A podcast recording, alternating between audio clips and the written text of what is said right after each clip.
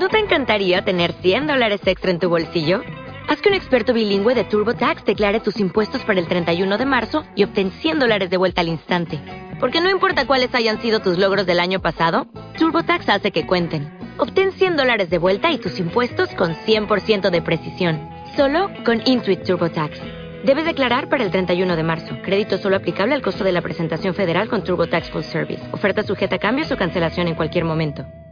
Buenas noches a todos los oyentes. Siendo las 21.04, estamos dando comienzo a otra edición de Hablemos de Justicia por Radio Universidad Nacional de Santiago del Estero. Hoy con la ausencia del conductor habitual, que es eh, el doctor Federico Medina, que por cuestiones eh, de compromiso no ha podido, no puede estar presente y vamos a tratar aquí con el doctor José Emilio Josami de llevar adelante la puesta en el aire del día de hoy. Así es.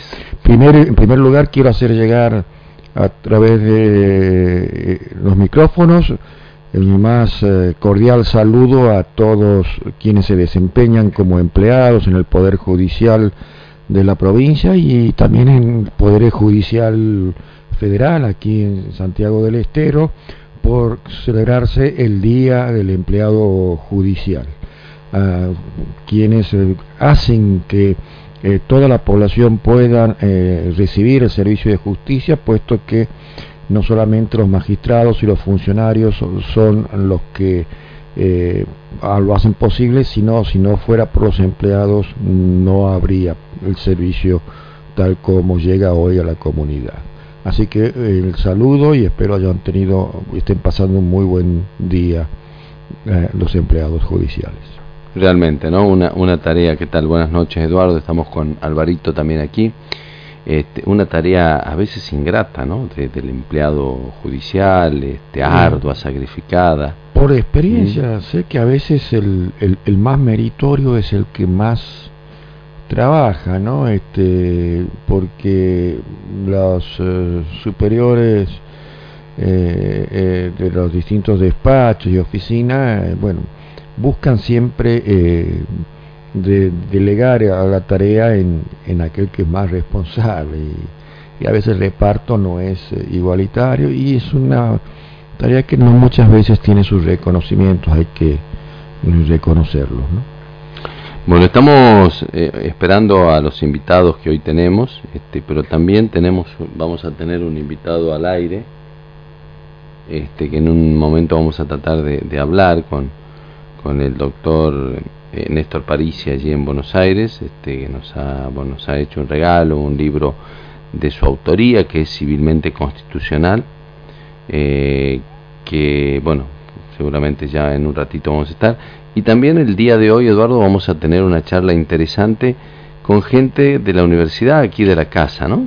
Sí, y bueno, habían prometido estar aquí en el piso eh, quienes conducen la escuela innovativa de la Universidad eh, Nacional de Santiago del Estero, con quien estamos eh, realizando algunas tareas en común sobre cuestiones vinculadas a una jornada muy interesante internacional porque va a haber eh, catedráticos extranjeros sobre eh, cuestiones eh, ambientales, ah, que va a ser el día 29 de noviembre.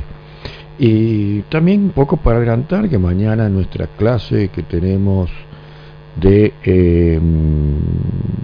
la correcta estructuración de la sentencia en tribunales, va a ser eh, la primera vez que desde eh, el Centro Único de Capacitación eh, vamos a, em, a dar clases más allá de nuestras fronteras, porque por el sistema de videoconferencia vamos a tener una clase conjunta en que va a estar participando alumnos de la carrera de abogacía, de la Facultad de Derecho, de la Universidad Metropolitana de la ciudad de Caracas en Venezuela, eh, que va a estar coordinado por el profesor eh, venezolano Alberto Pastrano. Y bueno, me va a tocar a mí dar una charla, una clase de eh, control de convencionalidad y la doctrina de la Corte Interamericana de Derechos Humanos, que será a partir de las 15 horas en el Salón de Usos Múltiples, cuarto piso de tribunales, y después de la exposición va a ser debate abierto en el cual van a poder interactuar los que van a estar en el piso de tribunales juntamente con eh, los eh, invitados eh, venezolanos ¿no? y un poco de, de ver otra mirada de, que tienen sobre todo Venezuela que un país que, el, que hace poco ha denunciado el pacto de San José de Costa Rica y se ha apartado de la competencia de la Corte Interamericana, como los estudiantes de Derecho ven todas estas cuestiones, que se va a hacer un interesante debate que va a ser llevado a cabo, y que si bien es parte de la clase de la correcta estructuración, está abierta a participar a cualquiera que tenga interés eh, de hacerlo el día de mañana en el cuarto piso de tribunal. ¿A qué hora es? 3, eh, 15, horas. de la tarde, 15, 15 horas. Perfecto. Entonces en el cuarto piso se entra por calle Irigoyen, para los que no conocen o, o los que no están acostumbrados, el ascensor. Cuando se llega al cuarto piso a la mano derecha, allí está el Zoom, que es el, el lugar donde Eduardo bien les, manifestaba, el doctor Yugdar, donde mañana va a estar esta jornada interesantísima también. ¿no? Y a partir del 29 de noviembre, eh, lo que bien decías Eduardo, estas jornadas internacionales que tiene el auspicio ¿no? de, la gente de la Universidad Nacional. Es, es, una, es una organización conjunta entre la Escuela de eh, Escuela para la Innovación de la Universidad Nacional, eh, el Centro Único de Capacitación, la Academia de Derechos y Nacional de Derechos y Ciencias Sociales de Córdoba y el Colegio de Abogados. Eh, con esto eh, se va a buscar, eh, bueno, vienen dos altos exponentes del, del derecho ambiental, uno español, el doctor Antonio Envidirujo, y el otro colombiano, que es el doctor a Andrés Briceño Chávez de Colombia. Ya hemos tenido la oportunidad, quienes hemos hecho el curso de Derechos Humanos el año pasado, de escucharlo en una videoconferencia. Lo escuchamos en videoconferencia, ahora lo vamos a poder ver eh, en vivo. En vivo. Y Antonio Envidirujo ya vino varias veces, eh, que es catedrático de la Universidad de Zaragoza y es un consultor internacional en Naciones Unidas, eh, también eh, ha sido doctorado honoris causa por tres universidades aquí en Argentina, porque quizás sea la máxima eh, autoridad en cuanto a, regímenes de agua y saneamiento de regímenes de agua vinculado al derecho ambiental, y es un gran administrativista español. Un tema tan tan delicado, ¿no? El tema del derecho ambiental. Y los temas que nos van a hablar son temas muy eh, muy interesantes porque nos van a hablar eh, en Vidirujo sobre eh, el cambio climático, algo que está tan en carpeta de todos los gobiernos en este momento porque prácticamente está muy vinculado a todo eh, lo que va a pasar con a nivel mundial con lo que está sucediendo con esto. Hoy todo el mundo ha advertido estos veranos atípicos qué es lo que pasa estos cambios de clima. en todas estas cuestiones y cómo va a incidir en todo lo que es la producción eh, en cuanto a temas de alimentos y, bueno y todo lo que viene vinculado al medio ambiente sustentable que, se da en llamar no eso puede producir hasta intoxicación cuestiones de intoxicación por ejemplo tiene su, su, su consecuencia eh, acuérdate que la tierra ha sido muy maltratada y, y bueno y tiene sus reacciones y vinculado a la tierra, también el doctor Briseño va a hablar sobre las nuevas tendencias del derecho ambiental y esto desde la perspectiva mm, de eh, considerar a la tierra eh, como sujeto de derecho, como ya algunas constituciones latinoamericanas expresamente lo han establecido, caso Bolivia, caso Ecuador y alguna otra eh, nación lo tiene en carpeta, ¿no? En las próximas reformas constitucionales, como Perú, por ejemplo. ¿Tiene horario ya para lo del 29 o no? El 29 sí, eh, la parte esta ambiental netamente va a ser a partir de las eh, 17.30 horas, también en el Zoom de tribunales, aunque los expositores también van a estar a la mañana, a, las, a partir de las 11.30 horas, eh, cerrando lo que ha sido la primera parte de las clases dictadas este año en el curso de eh, la correcta estructuración de la sentencia, eh, donde se va a entregar los certificados a los que han asistido por la primera parte, continuará el año, la segunda, y ahí el doctor Briseño hablará sobre la responsabilidad extracontractual del Estado, eh, en el fuero administrativo, como ahora ordena el nuevo Código Civil Comercial en Argentina, eh, y las experiencias en el, de la, del tribunal que se llama Consejo de Estado en, Colombia, que es la Corte Suprema en materia contenciosa administrativa de Colombia, que del cual es, él es magistrado auxiliar, y, eh, y el doctor Envidirujo va a estar hablando sobre las resoluciones eh, sancionatorias por daño ambiental, o sea, multas ambientales que se conoce comúnmente.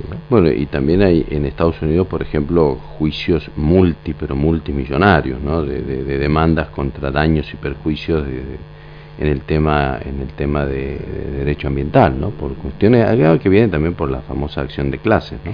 Sí, bueno, la acción de clases eh, ha sido una acción importada por la Corte Suprema eh, justamente copiada de, del sistema americano, eh, que conocida allá como class action, eh, que no era conocida aquí. Bueno, en unos casos que fue utilizado fue un caso ambiental que fue paradigmático, como el caso conocido como Mendoza, eh, contra la provincia de Buenos Aires, eh, eh, que se conoce más como el, caso del riachuelo, la, causa limpieza, del riachuelo. La limpieza del riachuelo, algún día será, Dios mío. Y que a pesar del fallo todavía hay bastantes problemas en poner en práctica lo, lo decidido. Eso fue una crítica que yo me acuerdo una vez en un curso de, de arbitraje judicial, se sacó a la luz como diciendo que los arbitrajes no son ejecutables y lo primero que saltaron este, los, los, defensores del arbitraje es decir, ¿y el fallo Mendoza cuándo se ejecuta? ¿Mm? Como poniéndola a la corte. Lo que pasa que eh, eh, se delegó prácticamente eh, todo el tema de ejecución en el juzgado eh, federal de Quilmes, el juez federal de Quilmes, y algunas de las tareas no eran propiamente tareas propias de la función jurisdiccional, sino de eh, la fase administrativa que debía cumplir eh, ya sea la intendencia o el, la cuestión del poder ejecutivo, ¿no? municipal y provincial. Bien, ahí está llegando Tenemos el invitado. primer invitado, acá el doctor Tazo, quien es, eh, integra la escuela para la innovación de acá de la universidad, así que también es alguien de no, casa. Nosotros hemos tenido el honor de tener en el ingreso de nuestro de nuestra universidad papá, Eso le contaba el otro día, sí, sí, sí, sí, sí, que en aras de la ciencia agarró la planilla de asistencia la dobló toda, le hizo un bollo y la tiró diciendo, bueno, para demostrarle la gravedad. Pero aclaró que era en aras de la ciencia, el, sacrificio de la planilla. ¿no? ustedes este, compartir un diálogo sobre justicia, ah, tan importante en esta época. Justicia y educación, ¿no? Que es tan importante. Bueno, vamos a dejar que un poco te presente para que los oyentes conozcan qué hace la escuela innovativa, porque es interesante también que, conozcan que la universidad no solamente son los las carreras que se dictan, sino que tiene otras actividades muy importantes también en cuanto al al, al, al, trabajar para, para la comunidad, al trabajar para, para estudiar, las cuestiones que hacen al, desarrollo sustentable del medio en donde se encuentra inserta, ¿no? Sí, por supuesto. Este, bueno, yo estoy en la Escuela para Innovación Educativa desde hace un año y, y un poquito más, un año casi medio en este momento. Este, coordino los posgrados que tiene la escuela, que son tres posgrados y estamos en la construcción de algunos más, este, y, hay un, digamos, este, un conjunto de, de, formación técnica o de capacitaciones también para los docentes que, están en, mi misma área, que tiene que ver con, con cursos de actualización este, y con este, postítulos, le llamamos, que son diplomados y especializaciones. Eh, y la, escuela este, tiene una trayectoria larga este, en formación docente, especialmente en, este, un conjunto de licenciaturas que tienden a que los docentes este, puedan ir formándose este, más allá de los profesorados y, y, este, y puedan adquirir parte de la formación universitaria con, este, con la profundidad que eso implica. Este, y bueno, concebimos este, la innovación educativa, por lo menos este es el esfuerzo en el que yo me, me siento involucrado, este, como la incorporación justamente de algunos temas que estaban históricamente fuera de lo curricular.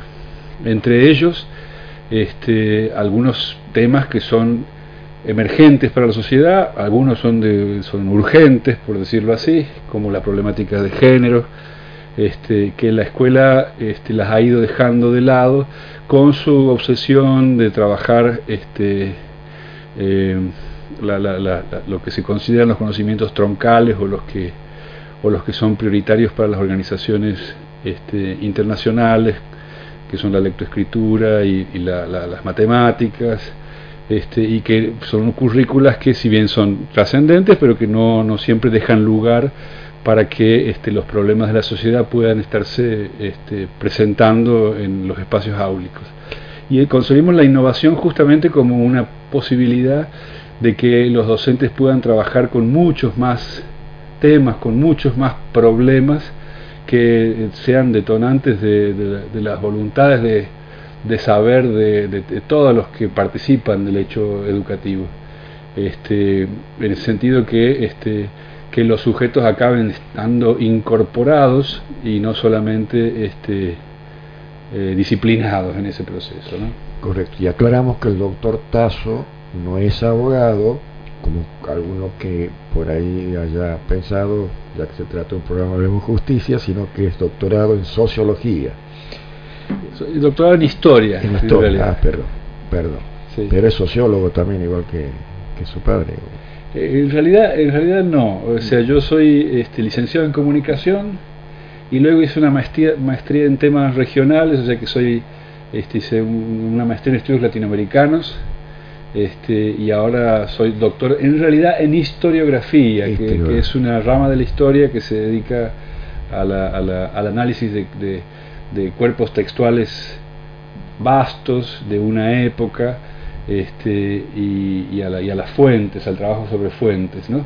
Este, pero en paralelo a eso me metí este, eh, también un grupo de años en cuestiones pedagógicas porque este, uno acaba, acaba, estaba yo convencido de que, de que lo, educativo este, tiene que ser abordado con, con principios este, políticos. Yo mismo concibo que, la, que la, educación es uno de los espacios de transformación mayores, que no, no siempre la, la investigación que acaba en manos de poca gente, con pocos lectores, puede producir cambios de trascendencia. Así que por eso este, me dedico a la educación hace varios años. En lo vulgar debe haber sido importante e, ese famoso dicho que ya trae nuestro país, sobre todo en todo lo que viste, de que los gobiernos no quieren que el pueblo se eduque ¿no? para el manejo, digamos, de, la población o de la sociedad. Casi como un, un, dicho o algo que quedó siempre flotante, digamos, dentro de, la Argentina. Da la sensación de que cuando ha habido procesos educativos fuertes en, diferentes países, yo, yo, tengo conocimiento de, algunos pocos, este, eh, es porque hubo una preocupación fundamental, ¿sí? hubo una preocupación fundamental de Estado. No siempre esa preocupación es la de que el individuo tenga un desarrollo tal que le permita este, ser libre o, actuar con autonomía.